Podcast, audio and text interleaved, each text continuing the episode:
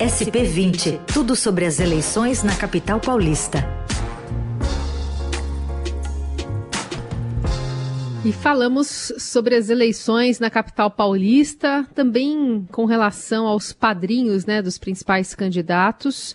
E o importante aqui na capital é o próprio presidente Jair Bolsonaro. Para falar sobre o assunto, a gente convida hoje o repórter de política do Estadão, Ricardo Galhardo. Tudo bem, Galhardo? Bom dia. Bom dia, Carolina.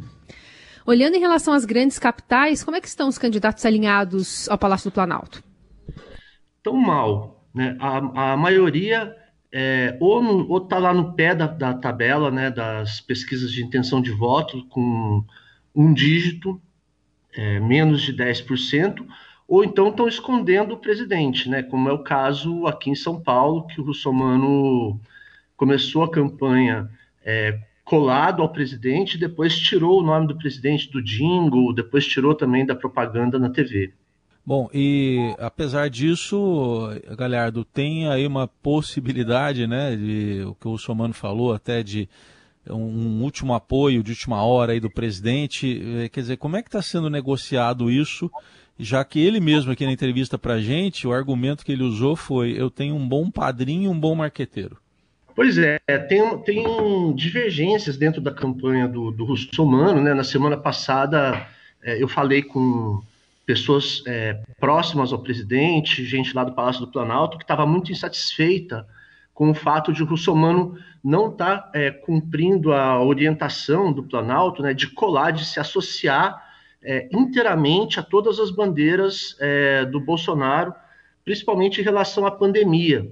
Né? É, por exemplo, a questão das vacinas, é, que o Russomano é, não está totalmente alinhado com, com o presidente Bolsonaro em relação ao fechamento do comércio ou reabertura do comércio, né? Que o Bolsonaro é, defende que seja tudo aberto, uma abertura geral.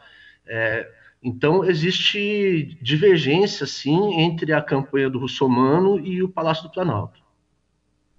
Mas a gente viu na divulgação na, na, na semana passada de um vídeo, né, do próprio Celso Russomano, é, com o presidente Bolsonaro dando um apoio ali para ele. Mas um tratamento diferente com relação a, a, pelo menos a cerimonial ali que envolveu a gravação do Crivella, né, do candidato Marcelo Crivella do Rio de Janeiro, também com o presidente Bolsonaro. Você consegue fazer uma comparação entre os dois tratamentos? É, no, no caso do Crivella, é, foi uma coisa mais é, explícita, né? Até porque o Rio de Janeiro é o berço do bolsonarismo, né? É o estado onde o Bolsonaro construiu a, a carreira política dele. E o Crivella estava bem nas pesquisas e está é, despencando, correndo risco de nem ficar, nem ir para o segundo turno, sendo que é um candidato à reeleição, né? Que tem a máquina. E teve várias notícias ao longo desse último ano aí sobre a forma como ele tem usado a máquina é, para garantir a reeleição. Bom, tem ali uma proximidade, digamos, religiosa também, né, com o Crivella, mas saiu uma, uma nova pesquisa aí ruim para o Russomano, Galhardo? É, saiu ontem, a CNN é, publicou a pesquisa da Real Big Data, mostrando que o Russomano caiu de 25 para 17 pontos. Ou seja, já é a terceira pesquisa é, importante, né, que, em que o russomano despenca.